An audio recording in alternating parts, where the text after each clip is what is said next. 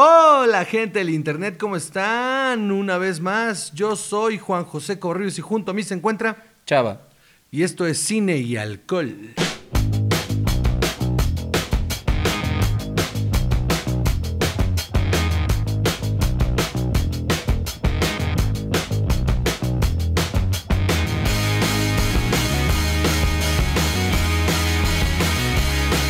Sí, una vez más, claro que sí. Oigan, eh, a la gente que nos escucha en Spotify, quiero pedirles una disculpa. Eh, eh, esto fue fuera de nuestro alcance, el servidor en el que estábamos empezó a fallar y la gente de Spotify ya está solucionando el problema para que los episodios se escuchen otra vez en el orden en el que deberían de estar.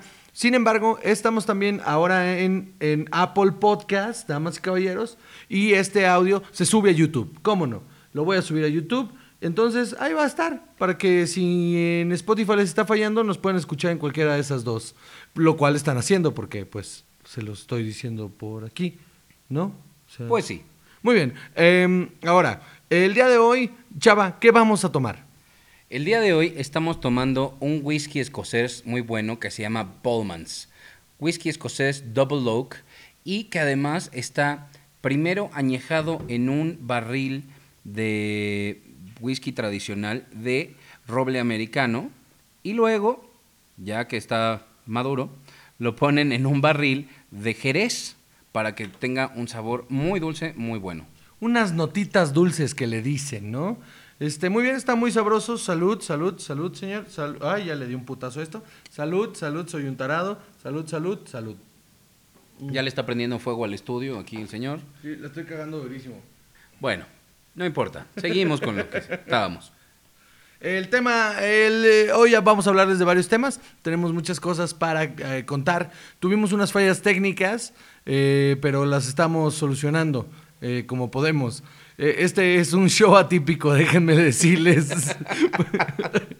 Sí que lo des, Juan. Muy bien.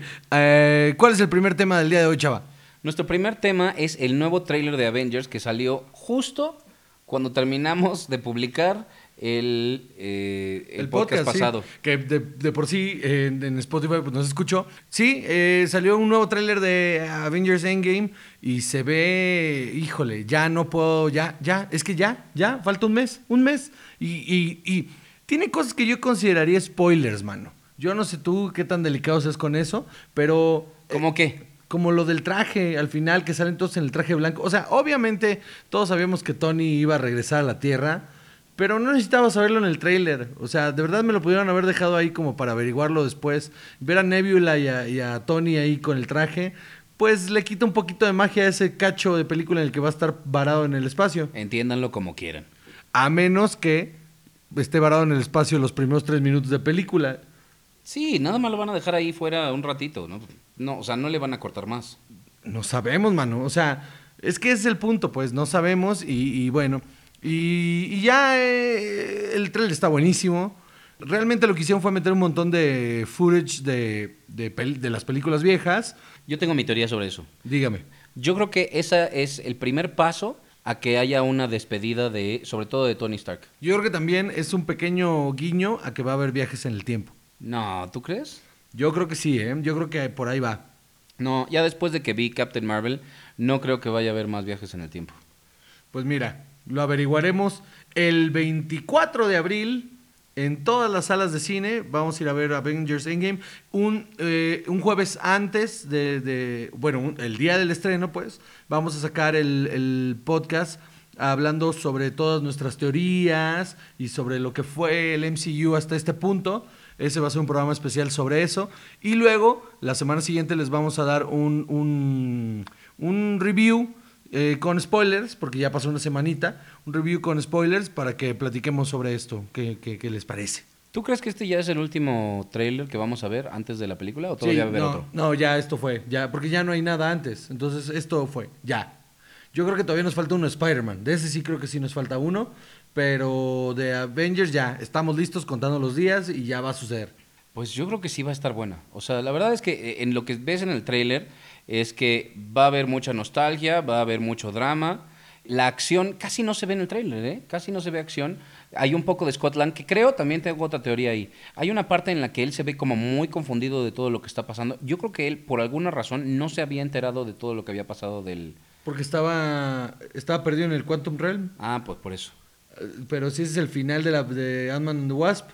¿Es cierto? ¿Él regresa a eso? No, ¿O- no, que, está, que se mete al Quantum Realm y que empieza, pierde la comunicación y la cámara regresa afuera y se volvieron todos polvo. Ah, pues sí, justo él va a regresar y lo vamos a ver ahí. ¿Ven qué, qué atención puse? Muy bien, chaval, que por eso, por eso el programa especial en el que les vamos a dar toda la información, porque pues de repente se nos olvidan cositas que pasaron que son importantes para esta película. Hay que ver las demás, sí, sí hay que ver las demás, sí es ese tipo de película. Ya que lo escuche el podcast, te digo que está. muy bien, muy bien. ¿Qué, qué, qué, qué sigue, chaval? También sigue el tráiler de Toy Story, el nuevo. Se ve bien interesante, mano. Sí se ve bien bueno, la, net- la neta. Yo no quería ver una película nueva de Toy Story, no quería. No, porque ya, ya lo habíamos hablado en otro, en otro episodio en el que decíamos, bueno, pues ya, es que ya, ¿para qué más? Pero el storyline que dan aquí, como varios chistecines y un poquito ahí del argumento de la movie, se ve, se ve chida, se ve interesante. Es una aventura con Bonnie, te lo dije. Pero ¿sabes qué también está muy padre? Esa idea de que Bonnie crea su propio juguete y ese juguete también adquiere vida. Entonces, si empezamos a adoptar toda esta teoría de Pixar, de que todo está unido, de que todos estos objetos tienen vida propia y que Cars sigue y luego... no, después de Wally vienen las de Cars y eso. Creo que ahí hay una teoría interesante de, de dónde proviene la vida de los juguetes. Déjame decirte que Cars es antes que Wally. O sea, en la línea del tiempo, los humanos se van. Eh, Wally sucede ya en un futuro distante en el que ya no hay nada en la Tierra. Que de hecho está muy, muy, muy, muy contaminada. De hecho, cuando se van los humanos y la tecnología que tiene vida se queda, ahí es cuando los carros se quedan en el planeta. Segundo error de la noche. ¿Sabes qué? Ya me voy a callar.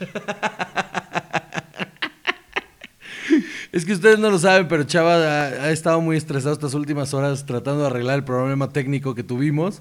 En parte es mi culpa, eh, compré micrófonos nuevos y no me aseguré de que funcionaran al 100%. y en el proceso me chingué uno de los micrófonos viejos. Entonces, Chava está que, se quiere suicidar. De, verdad, si le vieran la cara, no mames, no hay whisky que le salve la vida en este momento. No lo hay, damas y caballeros. Como que está bien bueno el whisky, eh, la neta. La verdad es que sí está muy bueno el whisky, pero sí ha sido una tarde muy, muy estresante de tratar de rescatar muchas cosas. Si hay un ingeniero de sonido por ahí que nos pueda venir a auxiliar, por favor. Pero es un adaptadorcito que no compré y que ya voy a comprar. Ya. El próximo episodio, les prometo, va a haber, eh, va a haber sorpresas. No, no van a haber sorpresas. Les voy a decir qué es. Vamos a grabar el, el podcast ya en video para que puedan ustedes ver un bracito de chava. No se va a dejar ver la cara, se va a dejar ver un bracito. Entonces, para que le vean un bracito, para que vean los Chava Estudios y para que, para que también vean que pues eh, les, le hemos estado invirtiendo esta madre, ¿no? El trailer de Toy Story, Chava, ¿a ti, a ti qué, qué te despertó? ¿Qué, qué, qué, qué, emociones hay en tu ser? Pues primero, eh, o sea, es esa teoría de que a mí me gusta mucho eso de que ahora tienen vida, las cosas pueden adquirir vida. Eso de entrada me sorprendió. Por otro lado, también está la nostalgia de que Toy Story volviera. Sí, yo tampoco quería otra, pero ya que la vi, lo que me- nos preocupó hace rato que estábamos hablando era que pueda tener una historia muy similar a la tercera y que tengamos un personaje que es el de Bo. Sí, posible spoiler aquí, ¿eh? Bueno, o sea, pero es pura especulación Sí, basados sí. en el tráiler. O sea, si esto lo consideran un spoiler, pues... Posible, por eso dije es posible spoiler. Porque da la sensación en el tráiler que Bob, que es un personaje que había salido en la 1 y en la 2, eh, tal vez sea la mala de esta. Pues tiene el- todas las características. Porque parece que ella se pierde y va a vivir a esta feria de alguna manera. Y ella está muy adaptada a su vida fuera de la, de, de la casa con niños. Y le está ahí moviendo el tapete a, a Woody de que hay un mundo más allá de solo estar con un niño, ¿no? Eso es parte del tráiler, va a ser parte fundamental de la trama y creo, creo que por ahí está la vueltecilla de que esta mujer puede ser la mala. A Chava le parecería eh, erróneo porque le recuerda al Otso, ¿no? Ajá, me parecería que sería exactamente el mismo personaje. De para qué te quieres ir si aquí está más padre, si aquí no nos maltratan, si aquí no nos vamos a perder, si aquí nadie nos va a olvidar y seguimos nuestra vida de carnies ahí con la feria. Sí, tiene un poquito esa onda, pero o- ojalá y estemos equivocados y ojalá y, y vaya por otro lado la historia. Eh, Supongo que antes de su release date va a haber otro trailer, porque lo único que tuvimos antes fue un, par de teasers y no hemos, este es el primer trailer en forma. Regularmente antes de una película tenemos unos dos, tres, cuando mucho, trailers. Yo creo que va a haber uno más y se acabó.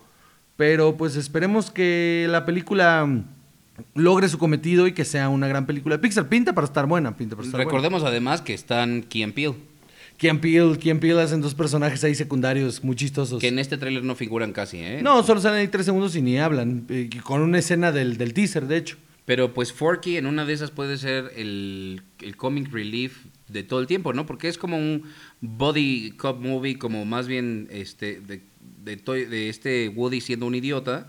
Sí, tiene ahí como su onda de entre Body Cop y, y Road Movie, ¿no? Corrijo, no era Woody el que es un idiota, sino Forky.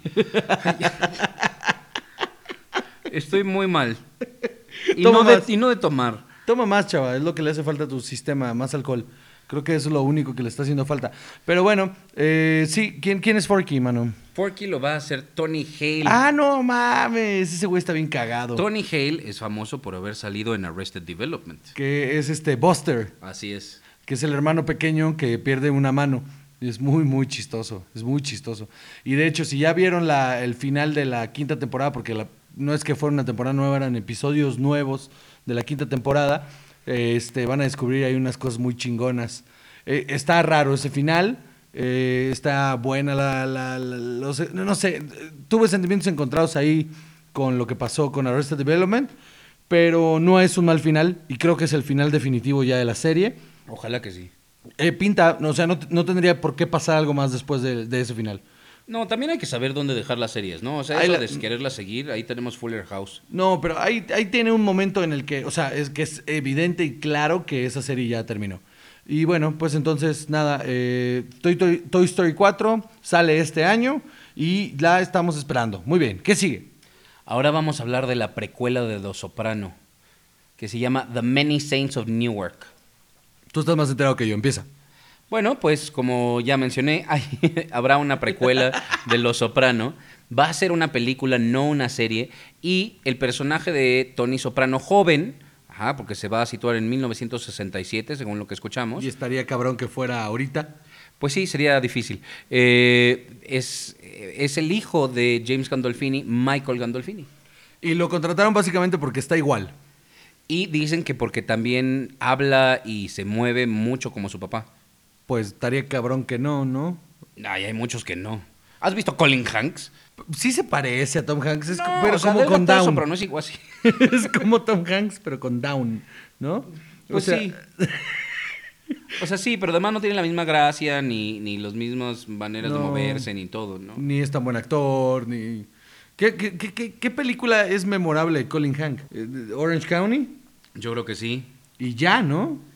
Pues, O sea, o sea, ¿qué ha hecho ese güey que digas tú? Ay, no mames, Colin Hank se la super rifó aquí. no, estoy seguro que hay un par, este, bueno, salió en King Kong, que ahí ya vamos perdiendo.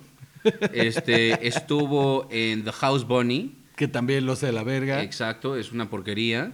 ¿Qué, qué? A ver, ¿qué? Fargo, Jumanji. la serie de Fargo.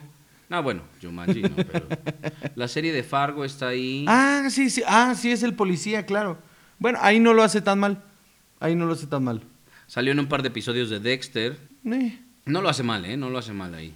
eh. Eh, The Good Guys, que está más o menos, a mí no me gustó. Un par de episodios de Mad Men, Numbers. O sea, ya le estoy empezando a rascar porque ya vamos aquí en el 2008 de su página de, Tenacious de D. IMDb. Ok, salió, exacto, salió en Tenacious D and The Peak of Destiny. Pero es como un cameo, ¿no? Ni siquiera tiene nombre, se llama Drunk Frat Dude. Era tan importante su personaje que no mereció ni un nombre. Pero es justo mi punto, pues. Ah, no, es justo tu punto. Band of Brothers. Salió en Band of Brothers, pero, mm, o sea, también es un papel muy pequeño. Pero ves, o sea, no, no, no hay nada interesante ahí alrededor de este cabrón. O sea, ¿por qué terminamos en Colin Hanks? Porque estábamos hablando de... Ah, el hijo de, de Tony Soprano. Exacto, porque qué tal que el día que se muera Tom Hanks quieren hacer Toy Story 7 y usan a Colin Hanks como la voz de Woody. No, yo preferiría contratar un imitador de Tom Hanks que contratar al hijo de Tom Hanks. Creo yo que no, no da el ancho, creo yo. ¿no? Es como si quisieran hacer un Blues Brothers otra vez, pero con Jim Belushi. Que lo intentaron con este, eh, ¿cómo se llama? Con John Goodman. Ah, sí, claro, pero no, no, no. Con Jim Belushi hubiera sido más triste. Híjole, sí hubiera sido mucho más triste. Que, que es muy triste eh, Blues Brothers 2000. Es tristísima, es muy mala. En el instante en el que le empezamos a poner 2000 a todo, se fue al diablo. Lo único 2000 que estaba simpático era el fabuloso Fred 2000 y los cines viveros 2000. El fabuloso Fred 2000. Estaba padre. Sí, no, porque a ver, ¿qué cosas que llevan así 2000? Ve- O sea, no, nada. Había un Drácula 2001, ¿no? Una cosa así. Ah, no mames, sí, sí, Drácula 2000. sí. ¿Drácula 2000? Sí, sí, Drácula 2000, también terrible. Sí, a ver qué más. Este, 2012, la que lleva el número 2000 más 12. Pero Era 2001, no me corrijas, estaba yo en lo cierto. Pero también se conoce como Drácula 2000 porque salió en el 2000. entonces no me ves, o sea, No, no, ahí hay un error. El título oficial de la película es Drácula 2001. El póster dice Drácula 2000 porque nadie sabía lo que estaba haciendo en esa película. pero ves, o sea, se lo tuvieron que poner en el poste así como, vamos a confundir mucho a la banda si le ponemos un 1 aquí. O sea, claramente es Drácula 2000 y Gerard Butler hace a Drácula. Sí, es cierto, lo hace terrible, cabrón. Todo eso es una porquería. Christopher Plummer. Sí, sí, no, qué horror, cabrón. No, no, no, no, no, no. Vi- Vitamin C. Vitamin sí es una persona, pensé que era una banda. ¿Esta es la que cantaba? Sí, es la que cantaba. La de As We Go. Sí, ¿esa sí, madre? sí, sí, sí, qué, horror, güey. Ah, no mames. Sí, pues sí, todo lo que lleva 2000 está culero. ¿Qué otra? qué- a ver, qué- ustedes mándenos un mensaje a nuestras redes, bueno, no, a nuestras no, a mis redes sociales, eh, diciéndonos qué película o serie que llevaba el número 2000 está de la verga o está chida. Y lo discutimos. En Instagram a Juan Joseco, en, en Twitter a Juan Josec y en Facebook Juan José Covarrubias. Me da la sensación que ustedes son muy letrados porque nunca se contactan conmigo por Facebook. Entonces siento que son gente que, que sí fue a la universidad. Hacen bien, el Facebook es lo peor. Chava, por ejemplo, eh, no tiene Facebook. Chava no, no, no tiene Facebook. O sea, su Twitter es para él y 20 amigos. Y su Instagram, él, él sigue como a 25 personas y nadie lo sigue a él. Mira, no sé si 20 ya sea una exageración. No sé si siga yo a 20 personas. ¿De verdad sigues a menos de 20 personas? No, no, no, no. O sea, que, que- que mi Twitter sea para 20 amigos, Ah, a lo ya. mejor es como para 3. y mi Instagram es para que vea yo fotos de aviones y de orcas y de murciélagos. Son cosas que me gustan. Y ya. Eso es lo que ves en Instagram. Así es. Yo veo muchas nalgas. Yo no, porque soy un caballero. Ya, bueno. Eh, pues este, el Instagram es también para ver aviones, al parecer. Eh, Y, y fotos del National Geographic. muy bien, cada vez suena más aburrido tu Instagram. Cada vez que le aumentas algo suena más aburrido tu Instagram. Pero mira, cada quien. Por eso no lo comparto con nadie más. Balman's Whiskey Scotch.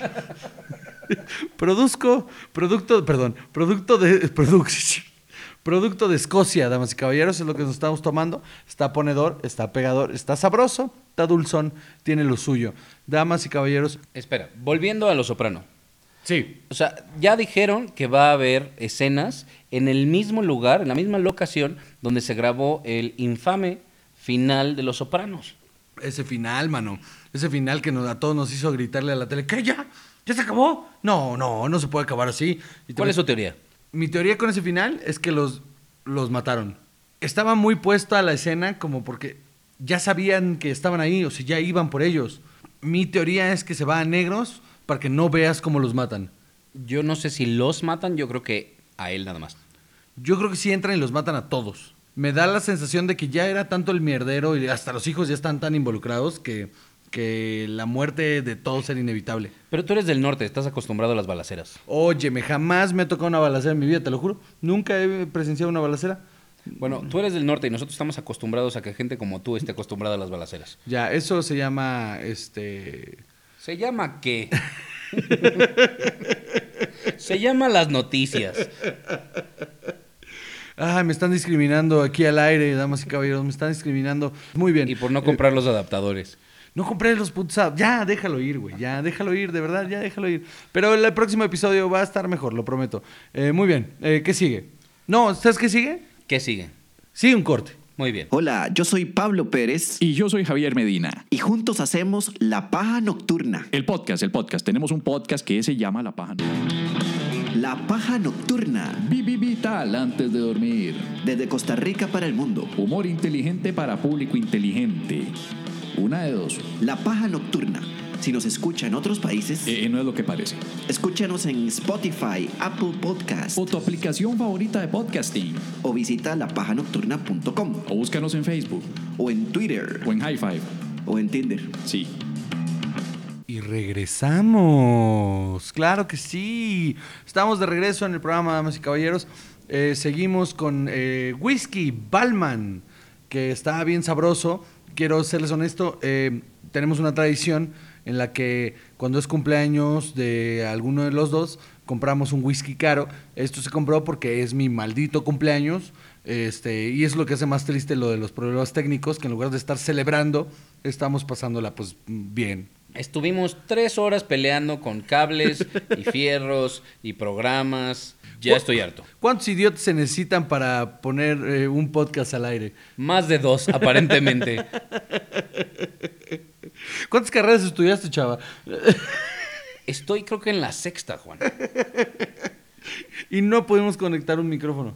Así es. Qué tristeza. Ahora, quiero aclarar, no las terminé todas, ¿eh? Tampoco se emocionen.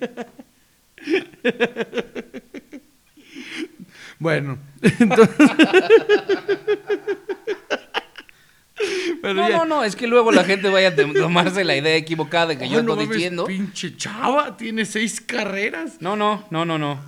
O sea, dos y media bien y... No, pero de todas hace una, ¿no? O sea, por lo Ah, menos. no, yo ya, o sea, no, de todas se hacen como cuatro. Un doctorado por ahí ya deberías de No, tener. sí, un hombre letrado sí soy. Muy bien. Eh, ¿qué- ¿Qué sigue, chava? El día de hoy vamos a terminar con... No, no es cierto, no vamos a terminar nada. El día de hoy vamos a hablar de Cobra Kai. Oye, esa es la mejor serie que tiene YouTube. No, ¿qué digo la mejor? Es la única serie que vale la pena que tiene YouTube. ¿Y la de Sofía Niño de Rivera? ¿Por qué eres así? ¿Por qué así estamos chupando tranquilos? No, de verdad, ya fuera de mamá. Es, es, es, es muy buena Cobra Kai. Está muy, muy, muy buena. Y ya se viene la segunda temporada. Hay un tráiler, el cual ya, ya, ya pasó, ya lo vimos. Se ve muy interesante porque se quedó en un punto muy chingón a la serie. Ahora, yo tengo una pregunta. Yo soy uno de los cuatro suscriptores que tiene YouTube Red. Sí. Si tú no tienes YouTube Red, ¿la puedes ver? No, solo puedes ver el primer eh, capítulo de cada temporada. Lo que yo hice fue agarrar el free trial de 30 días y verla en tres y luego quitarlo. Es lo único que vale la pena en realmente el YouTube Red, aparte de quitarte los comerciales. O sea, pagar 150 varos al mes, nada más para que te quiten los comerciales, la- solo la burguesía como tú. O sea... No, no, pero también te da el Google Play Music. Ah, oh, uy, no, bueno. No, de haber sabido antes lo contrato ahorita. Es más, Eh, en donde hay que averiguar, a lo mejor también podemos no subir el podcast.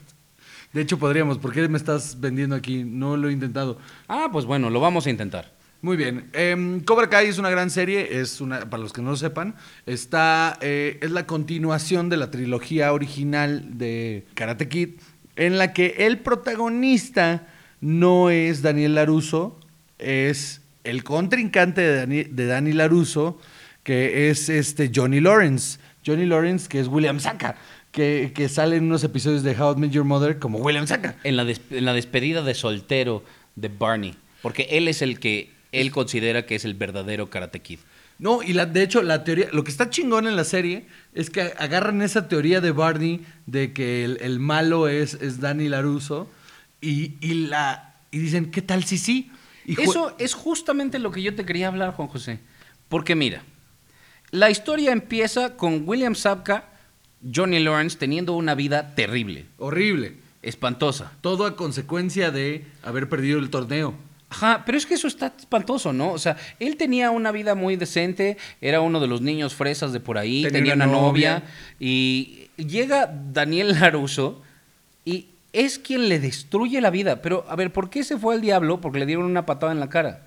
Porque después de ahí lo, lo tomaron como chico problema y un güey desadaptado.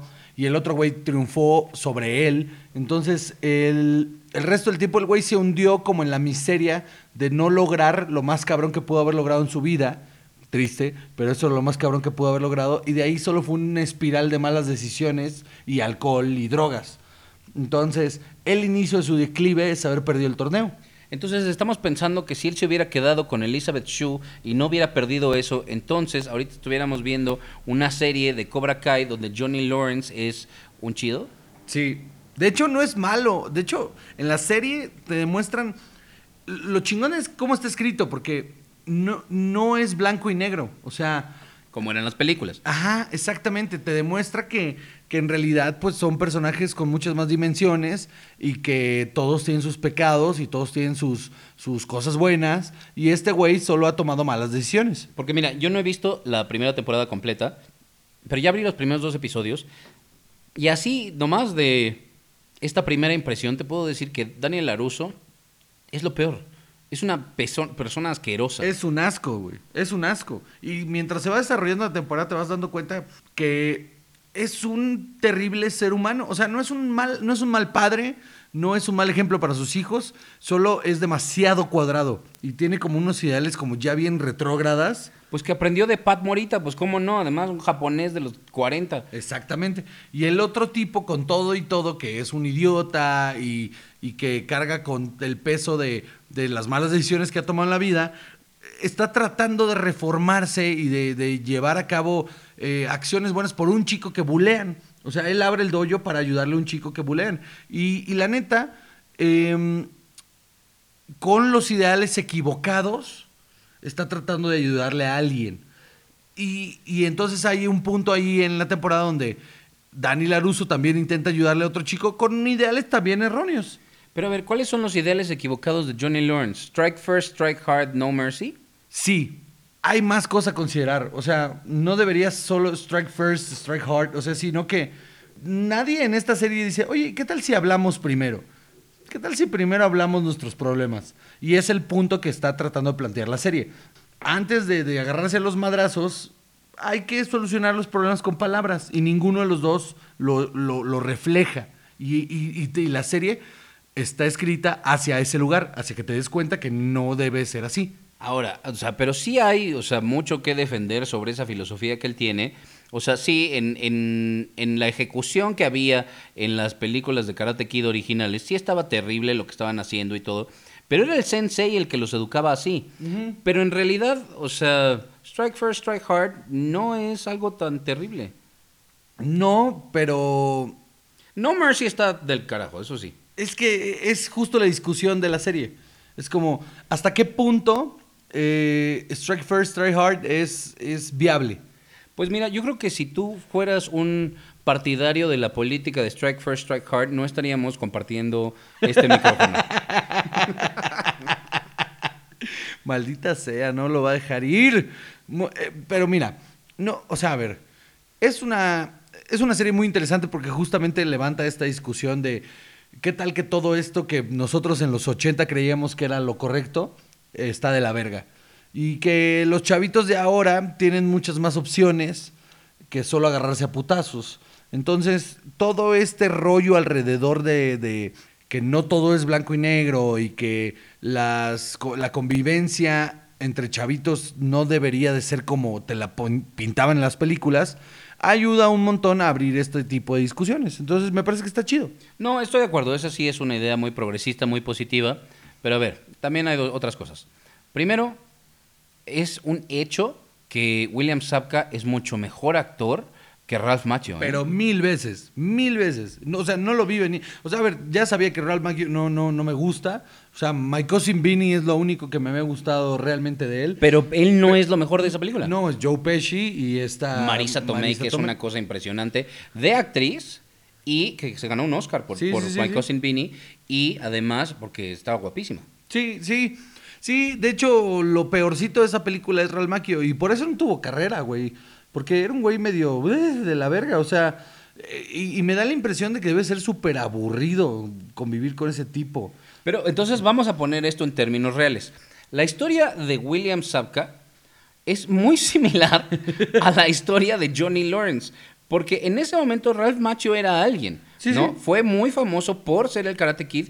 ¿Y qué oportunidades hubiera tenido William Sapka si él hubiera sido el Karate Kid? Si hubiéramos que en los 80 no decidido que como eran güeros y todos los de Cobra Kai eran güeros, él era el malo. No, me mama la teoría, justamente me mama esa teoría en la que el malo, el malo es realmente Dani Laruso. O sea, y si lo ves desde la perspectiva del otro güey, la neta, pues sí, o sea, un cabrón que llega de, de otra ciudad, eh, de la nada, le quiere bajar a la novia, este güey pues se prende, se- el, el otro güey los, los provoca todo el tiempo para que se lo agarren a madras, porque no se lo agarran a... No hay una sola ocasión que se lo agarren a golpes gratis, él siempre va y los busca primero. Bueno, pero sí hay una escena en la que están disfrazados ahí como de No, Día de Muertos. Justamente, eh, te lo explica en la serie. Después de que este güey llega. el- la sucesión de eventos es. Eh, Ralph Macchio va sobre la chica de este güey. ¿No? Ella le coquetea también de regreso. Va al bonfire que tienen en la playa. Llega y le dice. Primero le dice a este güey, oye, ¿qué haces hablando con mi novia? ¿No? Que sí es muy machista, pero pues. Ponte en Pero son situación. adolescentes Ajá. y es una reacción entendible. No positiva, no correcta, pero sí se entiende y es bastante mm, moderada. Entonces cuando le dice, ¿qué estás haciendo con mi novia? Ralph Macchio le suelta un putazo. Él le suelta el primer golpe. Y entonces el otro güey, como sí sabe dar putazos, se lo putea. Y después de que se lo putea, la siguiente acción es Ralph Macchio, me pusieron en mi madre y ahora de ardido va y les abre las regaderas mientras ellos están ahí en, en- en el eh, vestidos de calacas. Entonces, obviamente, pues, si tú llegas y me abres una regadera y yo no me quería bañar, pues también voy a salir corriendo a tratarte de madrear y si te alcanzo te pego. Pienso yo que aunque te quisieras bañar, si llego yo y te abro la regadera, vas a salir corriendo. O sea, a lo que voy es que igual y la reacción y las y, y cómo se comportaron ellos no era lo correcto, pero el otro güey los los los los tentó, o sea, nunca nunca le pegaron de gratis, pues. Entonces, él fue el del Strike First y Strike Hard. Ajá. Ajá. Y además, y, y en la serie, en la de Cobra Kai, se expone que la patada que le da, la verdad no Es conozco ilegal. mucho de karate, pero la patada que le da en la cara es ilegal. Es lo que él argumenta, ¿no? Que le ganaron con una patada ilegal. Y entonces el otro güey crece a ser un pinche patanazo que tiene unas dealerships ahí de coches. Y, y- y que cuando llega el otro güey ahí que lo mandan por lo de su coche, se comporta súper de la verga y sin que le haya hecho nada realmente. Ya le ganaste el torneo, ya le bajaste la vieja. Se burla de él en frente de sus amigos. El tipo ya se fue a la mierda y aún así, cuando llega a pedir, que, él no quiso, lo llevaron ahí a pedir ayuda, lo tratas de la verga y dices que es un terrible ser humano por de la nada. Real Mac- bueno, no Real Macchio, Dani Laruso es un terrible ser humano. Sí, sí, de Real Macho la verdad no tengo nada de información. No, yo yo lo único que sé es que había un sketch de Funny or Die donde se burlaban de, de- de que el güey no había tenido carrera porque no se drogaba y no tomaba y era un güey aburrido.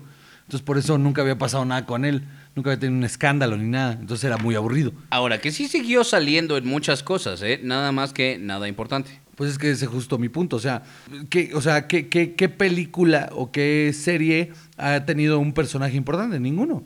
Nada. My Cousin Vinny es de 1992. Y párale contar. Sí, sí, nada útil hasta Ugly Betty.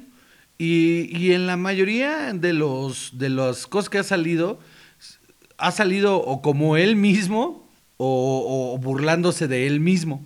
Por eso, pero imagínate nada más ser William Sapka y decir, ok, este ser humano hizo carrera de vivir de nada más esa película que hizo.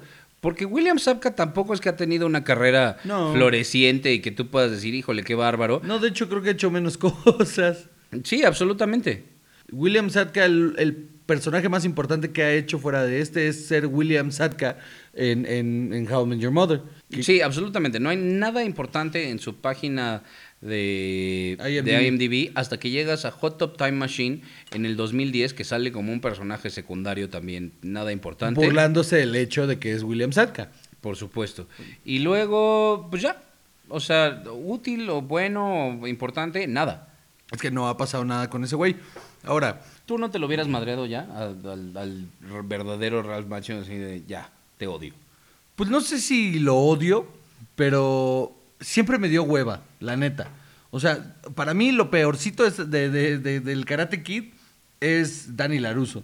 Tanto que la 2 me- no me gusta. Es en la que van a Japón. No me gusta. No, no me gusta nada. En la tercera me cae mejor el, el pinche sádico loco que se lo quiere madrear que, que, que William Cerca. O sea, la neta, digo, que, que Ralph Macchio.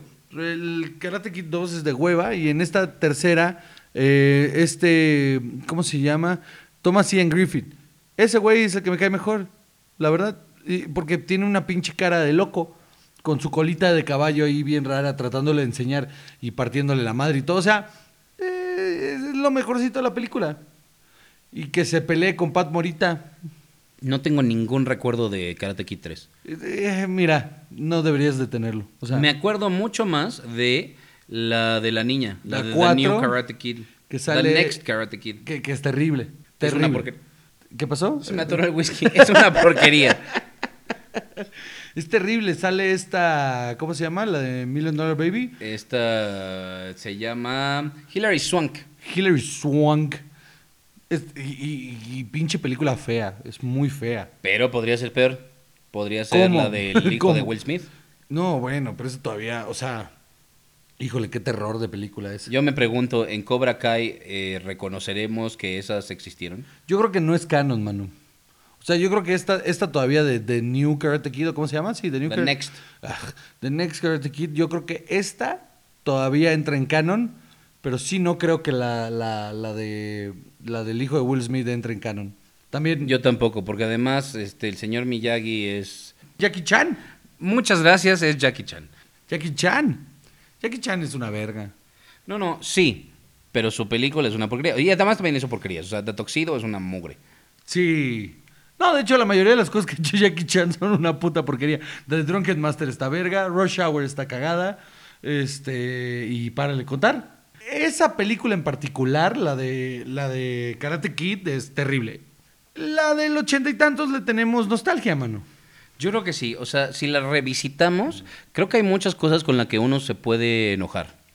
Sí, de entrada con, con que justamente, es que si la revisitas con la idea de lo que viste en Cobra Kai, que de entrada es mucho mejor que de Karate Kid, el, el argumento se queda corto, te quedas en, ah, ok, entonces todo el tiempo quisimos ser el malo, muy bien, todo el tiempo nos vendieron que el bueno era el malo, por, pues, está de la verga. Entonces nosotros que crecimos con esos principios y valores ochenteros, ¿estamos todos equivocados?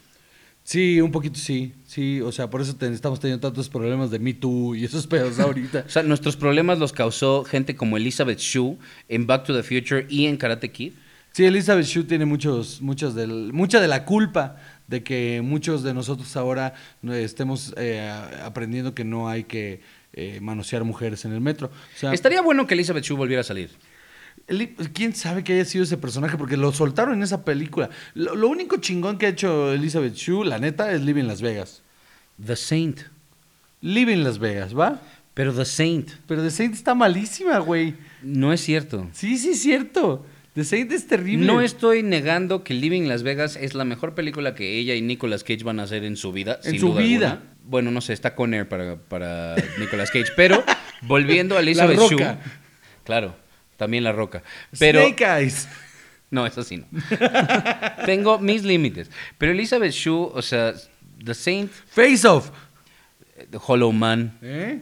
No, y hay un montón de cosas que te estás perdiendo. Pero, por ejemplo, la de las aventuras de la niñera, esta perra, la de Elizabeth Shue, esa está cagada. Pero es de 1987, ¿no? No, no, tenemos que hablar ya del siglo XXI. ¿Qué ha hecho en el siglo XXI Elizabeth Shue? Este, The Boys, CSI, este, The House at the End of the Street, este... Piraña 3D. Exacto. O sea, una vez que tú estás saliendo en Piraña 3D, tú sabes que la hiciste, que ya la armaste. Firstborn, güey, qué horror. Sí, nada, nada tampoco importante, la verdad. No mames, Hollow Man es terrible, güey. Es una porquería, pero sale La Kevin Bacon. escena, la escena de justamente donde la viola Kevin Bacon es terrible, güey. Tenemos que tener un episodio especial de Kevin Bacon, yo creo. No mames, eh, vamos a hacer una temporada completa de Kevin Bacon. Lo bueno, lo malo, lo feo, lo... Las veces que salió desnudo, frontal. las veces que salió desnudo desde atrás, las veces... La recomendación oscura de dónde puedes ver el desnudo frontal de Kevin Bacon.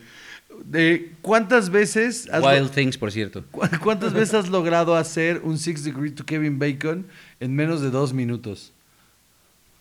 Estaría interesante, sería un buen torneo. Estaría cabrón, ¿no? O sea, con- a contrarreloj.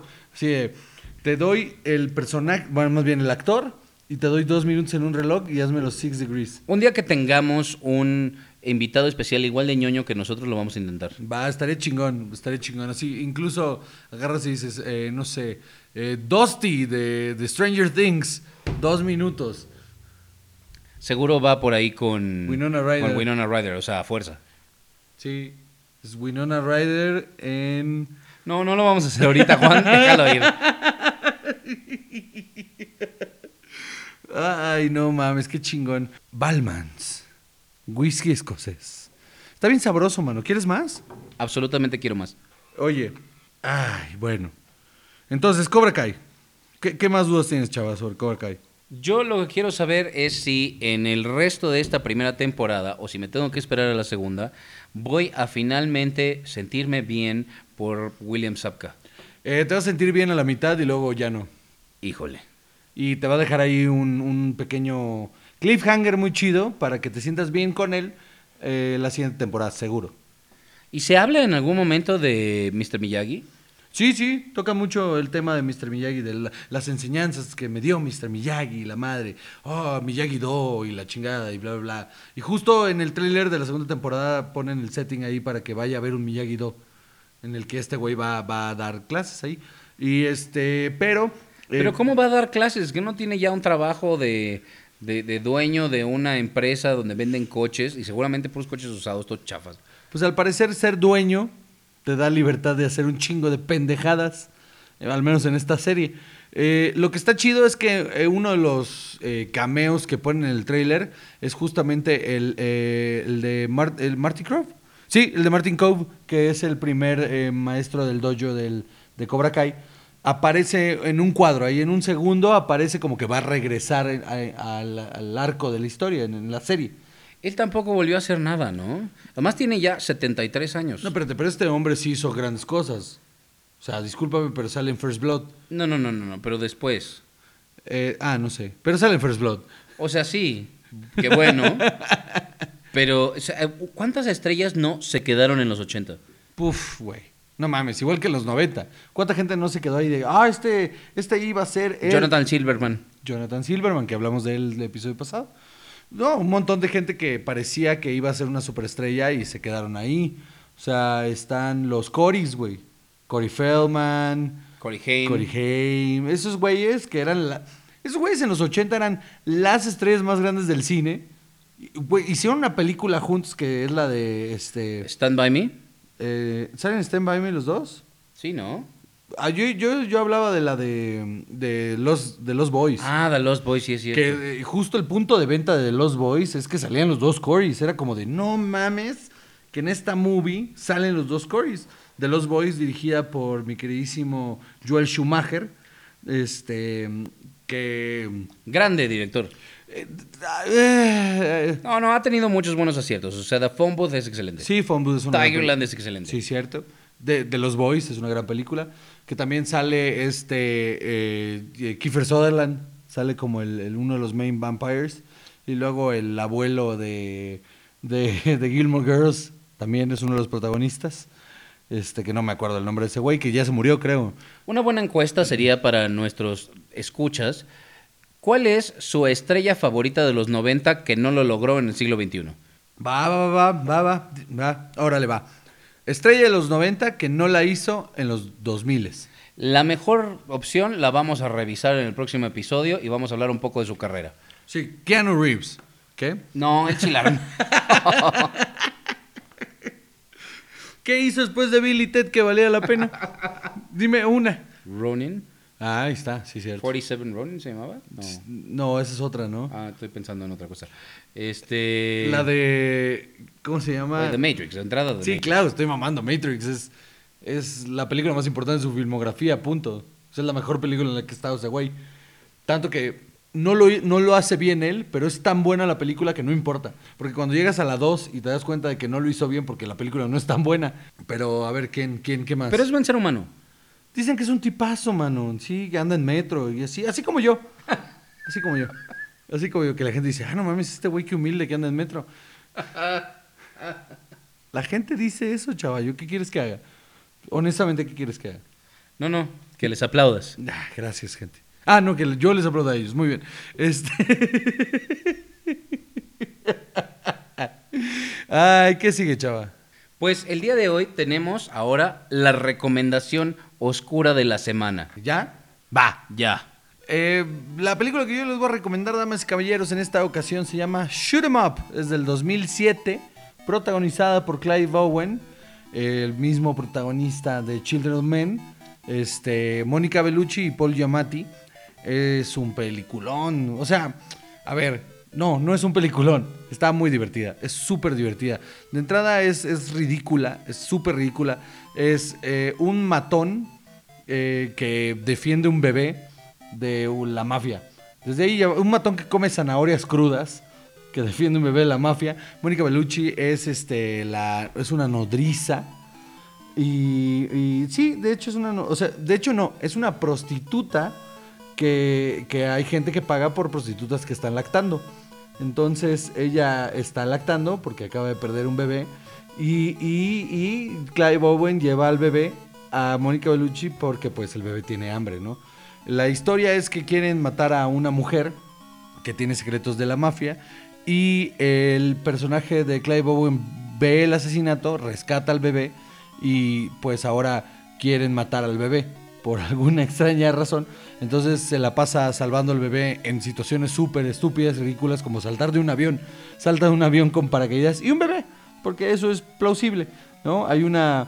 eh, hay, hay una escena en la que están teniendo eh, de acción, en la que se están agarrando a balazos en una como bodega, mientras Clive Owen está haciendo marometas con el bebé y matando 50 mil cabrones. Y luego hay otra que es mi favorita, quiero decirles, esta es mi escena favorita, no es por otra cosa, sino es porque Clive Owen y Mónica Bellucci pues empiezan a agarrar los besos y luego empiezan a coger con el bebé a un lado y este y eso es lo peor, entran los güeyes a matarlo, a tratarlos de matar y Clive Owen sin dejarse de coger a Mónica Bellucci empieza a matar a todo mundo y protege al bebé. ¿Y sabes qué? Los mata a todos y Mónica Bellucci se viene con el último güey que asesina. O sea, sepan qué tipo de película es. New Line Cinema, esta productora que nos ha dado tanto, que se encarga mucho de hacer este tipo de cine, le maman a hacer este tipo de cine. Y la neta, es muy chistosa. O sea, si uno la ve como comedia y acción al mismo tiempo, es una peli es tan ridícula que es muy chistosa. El personaje de Paul Giamatti siempre está como, como, como si estuviera en crack, súper exagerado. Y, y- y todo alrededor de la película es completamente exagerado. El soundtrack está bueno. Es la época de los 2000 entonces pues todo es verde. ¿no? Toda la pinche película se ve verde porque ya había pasado Matrix y todos queríamos ser Matrix. Entonces, la película se ve verde, güey. Y tiene, tiene unas cosas, tiene unos diálogos hermosos. Clive Owen, justo lo hablábamos ahorita, da- daba para más. Nosotros pensamos que iba a hacer algo de Clive Owen después de, de Closer, después de Children Men. Parecía que ese güey podría haber sido el siguiente Bond, ¿eh? Sin pedos. Y algo pasó ahí con Clive Owen raro que, que no terminó de cuajar su carrera y, y no pasó nada. Ahorita, ¿qué chingo está haciendo Clive Owen? Nada, nada, no es nada ese cabrón. Pero bueno, vean Shoot 'em Up, que a mí me parece que es una película interesante, chistosa, con un montón de acción ridícula, con actuaciones eh, por, por ningún lado, pero, pero divertida, es muy, muy divertida. Que, que, a ver, que aquí hasta el. ¿qué, qué chingos? ¿Ves? No ha hecho nada interesante en los últimos años este güey. Nada. Last Nights y está malona, es muy mala. Eh, no, nada. The International es terrible. Sí, el último chingón que hizo fue Shoot, Shoot 'em Up. Inside Man, pero es antes. Inside Man es antes de Shoot 'em Up. Eh, Children Men es antes de Shoot 'em Up. Sin City es antes de Shoot 'em Up. Entonces yo creo que le hizo mal a su carrera esa película, que a mí me gusta mucho. Pero, mm, ¿qué más les puedo decir? Shoot 'em Up. Eh, ah, sí, cierto, estuvo en la de Valerian, que es terrible. Pero, a ver, o sea, realmente, ¿quién...? ¿A quién no le gusta ese cine de acción ridículo? Chava, ¿a ti te gusta ese cine de A acción? mí me gusta mucho. Es muy divertido, es muy divertida esa película. Honestamente, de todas las películas de acción, porque hay muchas en este estilo. ¿Es cierto que mata a alguien con una zanahoria? Sí, mata a alguien enterrado una zanahoria en un ojo. Es, es una chingonería. Hay varias de este estilo. Eh, hay una en la que sale este. mm, ¿Cómo? es? Mel Gibson con Lucy Liu, que, que es divertidísima. Que también sale Cocodrilo Dondi, en la que eh, este. eh, de la venganza. Ajá, ajá, ajá. En la que este. eh, ¿Cómo se llama este güey? Eh, lo acabo de decir. Mad, Ma- Mad Max. Eh, Mel Gibson. Mel Gibson y, y, y- y Cocodrilo Dondi son asesinos a sueldo y, y le matan a la familia a uno, entonces la venganza ahí y es, es igual de ridícula, es igual de estúpida. Me mama mucho porque tiene este... eh, visualmente son películas que se ven hasta sucias, diría yo. ¿no? Y creo que tu recomendación va en ese estilo también, en ese estilo de cine ridiculón, eh, cargado de violencia y acción. Y mm, em, Payback, Payback es justamente la película que te digo, con Mel Gibson, es súper ridícula. La dirige eh, Brian, quién sabe quién es ese güey, Brian Helgard. Brian Helgard, uy, tiene cara de loco ese cabrón. A Night's Tale, mano. No, pues mira, ahí ya te dijo un chingo. Este, pero bueno, em, Night's Tale tiene su, su onda. híjole, ¿sí? ¿Tú crees? No. No, pues creo que no. Bueno, Shoot 'em Up, estamos hablando de Shoot 'em Up. Shoot 'em Up la encuentran muy, muy fácil en internet. Se la van a pasar increíble. Si tienen una tarde en la que no quieren hacer nada y que tienen, llevaron a alguien a ver una película con otras intenciones, pongan Shoot 'em Up. Porque se la van a pasar bien y se los juro que esa escena con Mónica Bellucci en la que cogen y matan gente vale la pena toda la maldita película. ¿Qué otra cosa? Pues Mónica Bellucci, que es eternamente bella, esa mujer nunca va a dejar de ser hermosa. Ya ella tenía como 85 años y se seguía viendo mucho más joven que Clive Owen. Eh, sí, Shoot 'em Up, véanla, está muy chingona. Esa es mi recomendación de la semana, damas y caballeros. No sé si, si tengas algo que objetar sobre mi recomendación. Nada, absolutamente. Shoot 'em Up, véanla, divertidísima, con Clive Owen, Paul Giamatti y Mónica Bellucci. Y eso es todo de mi parte. Y ahora tú, chava, tu recomendación. El día de hoy mi recomendación viene siendo The Boondock Saints. Viene que siendo. siendo. Exacto, sí. Es que uno está midiendo su tiempo. Yo no tengo por qué apresurarme, por qué acelerarme. Si yo sé perfectamente lo que quiero decir sobre The Boondock Saints. The Boondock Saints es una película de 1999 eh, dirigida por Troy Duffy, que después ya no hizo nada. Hizo una secuela de The Boondock Saints, se llama All Saints Day Que es terrible. espantosa, no la vean nunca. Sobre todo si vieron The Boondock Saints. Porque si vieron The Boondock Saints se van a quedar con un gran sabor de boca de lo que fue esta película. Y después ves la secuela y todo se va al demonio. Y entonces, eh, en esta película lo que sucede es que son dos hermanos de origen irlandés que viven en Boston. Tienen un acento pesadísimo. Los dos hermanos están interpretados por Sean Patrick Flannery y Norman Reedus. Ahora, vamos a desglosar eso un poquito primero. Sean Patrick Flannery ahorita está hinchado de alcohólico como pocas personas. ¿No? Entonces es. yo? Ajá, exacto. Esa es, este, yo creo que es un poco por, por lo que me gusta esta película. Siento que es nuestro futuro, Juan. ¿Qué? ¿Tú eres Norman Reedus? Por- por- yo soy Sean Patrick Flannery, ¿de Ah, qué hablas? Este, él es el guapo de los dos.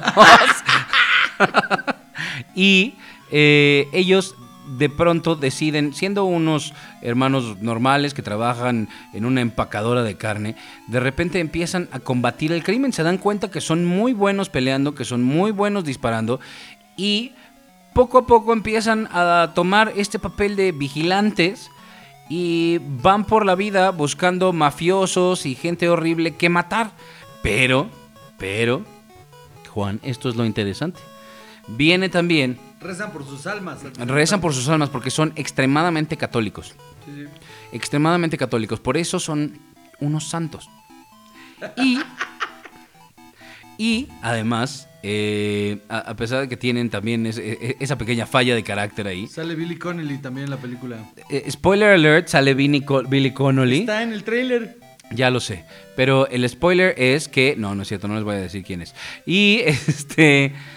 eh, sale William Dafoe, que es un gran actor. Es uno de los mejores actores de nuestra época, sin duda alguna. Él sí ha hecho muchísimas cosas buenas, también cosas malas, por ejemplo. Spider-Man. Ajá, él es el Green Goblin de Spider-Man, por si no lo ubican. Es este hombre que es profesionalmente horrible y tiene una sonrisa muy tétrica. Aquí hace a uno de sus personajes más icónicos. A, pesar de ser una película bastante mediocre, hace un personaje eh, de un agente del FBI que empieza a investigar a estos santos, a estos santos irlandeses, y este lo- los persigue, pero obviamente empieza a cuestionarse si vale la pena o no perseguir a unos vigilantes que realmente le están haciendo mucho bien en la sociedad. Qué profundo. La verdad es que sí, o sea, incluso con todas las fallas que tiene esta película, porque es de un director primerizo que en realidad era una persona espantosa, es un director mediocre, eh, con todas las fallas que puede tener, se hace una mención al caso de Kitty Genovese, que fue una mujer que la violaron y la, y la le hicieron muchísimo daño, creo que la mataron al final, eh, enfrente de mucha gente, porque nadie, nadie la quiso ayudar, a pesar de que ella gritaba y gritaba, nadie la quiso ayudar. Entonces, eso es un caso de la vida real y la premisa de esta película es que cuando uno no hace nada por ayudar a quien lo necesita, tú eres igual de malo que quien sí los está, les está haciendo daño.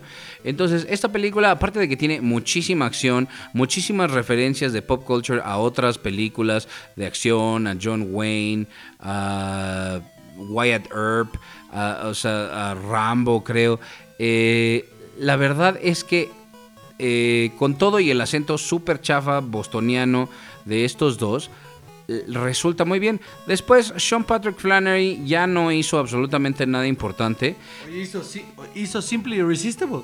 Ajá, bueno, eso sí. En el 1999 también hizo Simply Irresistible, que es una sub-recomendación oscura. si nunca la han visto, es una película romántica sobre una chica que cocina y que cocina unas natillas que son muy buenas y unos Es, eclairs. te- es terrible la película, no la ven. No es cierto, es muy buena, se las recomiendo de verdad, es, es muy bonita. Y también es el chico de Powder. O sea, él es el, el chico de Powder. Ah, Después ya que estaba todo alcohólico, todo hinchado, salió como uno de los asesinos en la serie de Criminal Minds. Pero la verdad es que vale mucho la pena. Norman Reedus, que es el otro hermano, sale en un papel muy famoso en The Walking Dead. Eh, este, obviamente en el mismo papel de Hillbilly que, eh, o de gente ignorante que puede eh, Disparar un arma. disparar un arma muy bien. Entonces, Boondock Saints es una de esas películas que a mí me marcó mucho porque siendo de un director primerizo se hizo con 7 millones de dólares que en aquel entonces, ahorita ya no son tanto, pero en aquel entonces no eran nada despreciables, aunque seguían siendo un presupuesto muy limitado para una película. Este, y aún así hizo algo que perduró muchísimo. Yo, esta es una de esas cosas que se encuentra uno y de verdad inténtenlo. Yo sé que ahora en Netflix es mucho más difícil, pero esto era la- el beneficio que teníamos nosotros que comprábamos DVDs. Yo me encontré esta en un DVD doble que venía en un lado esta película y en otro lado mi siguiente recomendación oscura, no les diré cuál es, pero así de bueno era ese DVD y no sé dónde está ahora. Eso es una de las realidades más tristes de mi vida. Seguro Eh, te lo tiraron. Seguramente. O se lo presté a alguien, ya sabes así los amigos que tiene uno. Eh, en, en realidad hay mucho que sacarle en términos de filosofía, eh, en términos de película de acción. Está muy divertida, tiene sus chistes por ahí y la actuación de William Dafoe vale mucho. Además, hay una cosa muy importante que no les he dicho sobre esta película, que es, tiene un cameo, Juan. Tiene un cameo legendario. ¿Quién sale? Sale este señor, este actor porno, Ron Jeremy. Casi se me olvida su nombre. Pero ahí está. Es Ron Jeremy. Muy bien. Se los recomiendo mucho. Terminamos con la recomendación oscura, damas y caballeros. Esa es la alarma de que se acabó el tiempo para que vean que sí lo estábamos tomando. Eh, chava, este programa ha estado ecléctico, ha estado, eh, ha sido una locura. Un va y viene, maldita sea, la semana que viene eh, todo va a estar, va a volver a la normalidad, cada quien va a volver a su micrófono y recuerden, lo vamos a grabar para que ya lo puedan ver en YouTube. Eh, eh, recuerden que estamos en Spotify, estamos en Apple eh, Podcast, próximamente vamos a estar en YouTube y En Google Play, en una de esas. y en una de esas, si no tengo nada que hacer en la semana, también lo subo a Google Play. Damas y caballeros, este es el final de un episodio más de Cine y Alcohol. Mi nombre es Juan José Covarrubias. Y yo soy Chava. Abur.